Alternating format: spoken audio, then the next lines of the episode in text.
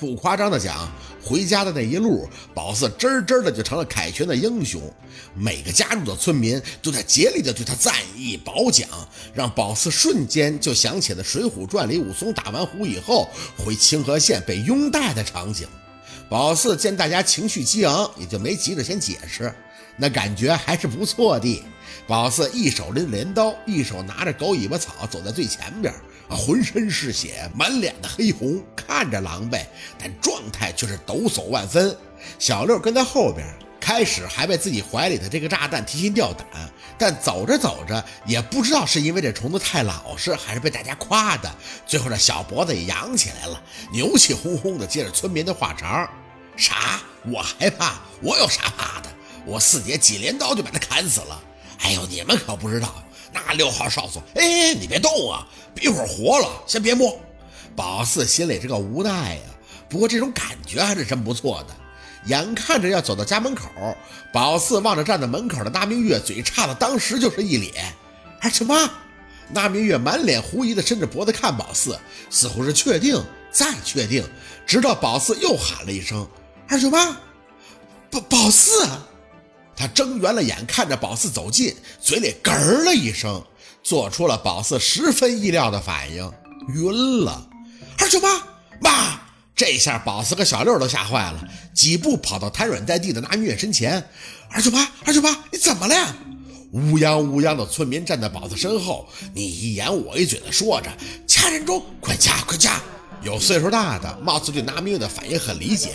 宝四，你二舅妈肯定是被你吓到了，你身上这都是血，她以为你被伤到、被咬了吧？宝四没说话，手里用力地掐着那明月的人中，直到看到那明月的眼皮颤动了几下，张开，一看到宝四，又是浑身一激灵。宝四，宝四，你这是这是？我没事儿。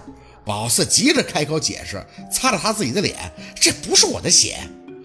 啊啊，不是你的呀。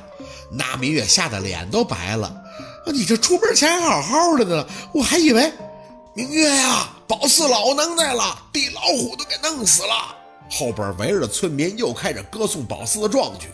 那明月被村民扶着，就去看小六抱着大家伙，看了一眼以后，嘴里又是妈呀一声，无不惊恐地说道：“拿拿拿走，拿走，这这这这是什么呀？妈，没事儿，死了。”小六倒是没山上那个窝囊劲儿了，我抱着呢，啥事都没有，没事的，二舅妈。宝四嘴里也在安慰，回头看了一眼跟上来的村民，保守估计那得有四五十个，他们家院子装起来都费劲了，没办法，这转念一想，只能转移阵地，胳膊很豪气的一挥，就带着村民浩浩荡荡的朝着村委会走。那边有片空地。平常村里呢有个大事儿啊，开个村民选举大会啥的都在那儿，能折腾开。一路上这人群就直接翻了倍了。宝四还是走在最前面，小六呢跟在后边，拿明月则被好心的村民搀扶在人流里。每个人嘴里都在热切的议论，他们很兴奋，兴奋的甚至忘了宝四之所以要去六号哨所弄这地老虎的初衷，完全就把冤魂那茬给扔到脑后了。就连那个李叔、冯叔、赵叔也都跟上来了。他们对着小六抱着个地老虎是啧啧的称奇呀，不时的提出要求打开要看个真身。小六不同意，抱得很紧。见宝四朝着村委会走，就大声的说着：“得村长先看这事儿，我四脚和村长商量怎么解决的。”别说这话还是挺在点儿上的。这事儿真得借助村长才能解决，否则靠他的一己之力弄不了那么多虫子。一天弄死个三四个都够忙活到年底了，这你还得祈祷他们繁殖能力薄弱呢。刚走到村委会门口的大广场上，就有腿快的村民已经跑进了村委办，把村长给叫出来了。一同出来的还有村里的支书以及村里的一些小队干部。除了站在村长身边那个穿工作服的中年男人不认识，其他人呢也都算是脸熟。发生什么事儿了？村长一出来，看这架势就懵了。怎么人都来了呢？发生啥事儿了？村长，地老虎，宝四把那地老虎给弄死了。村民们七嘴八舌的又开始帮宝四解释。村长听了一阵子，拧紧了眉，拨开人群，走到宝四身前，疑惑道：“宝四。”宝四点头，也没倒出空照照镜子。这血真的很多吗？识别度这么低？你去六号哨所把地老虎弄死了？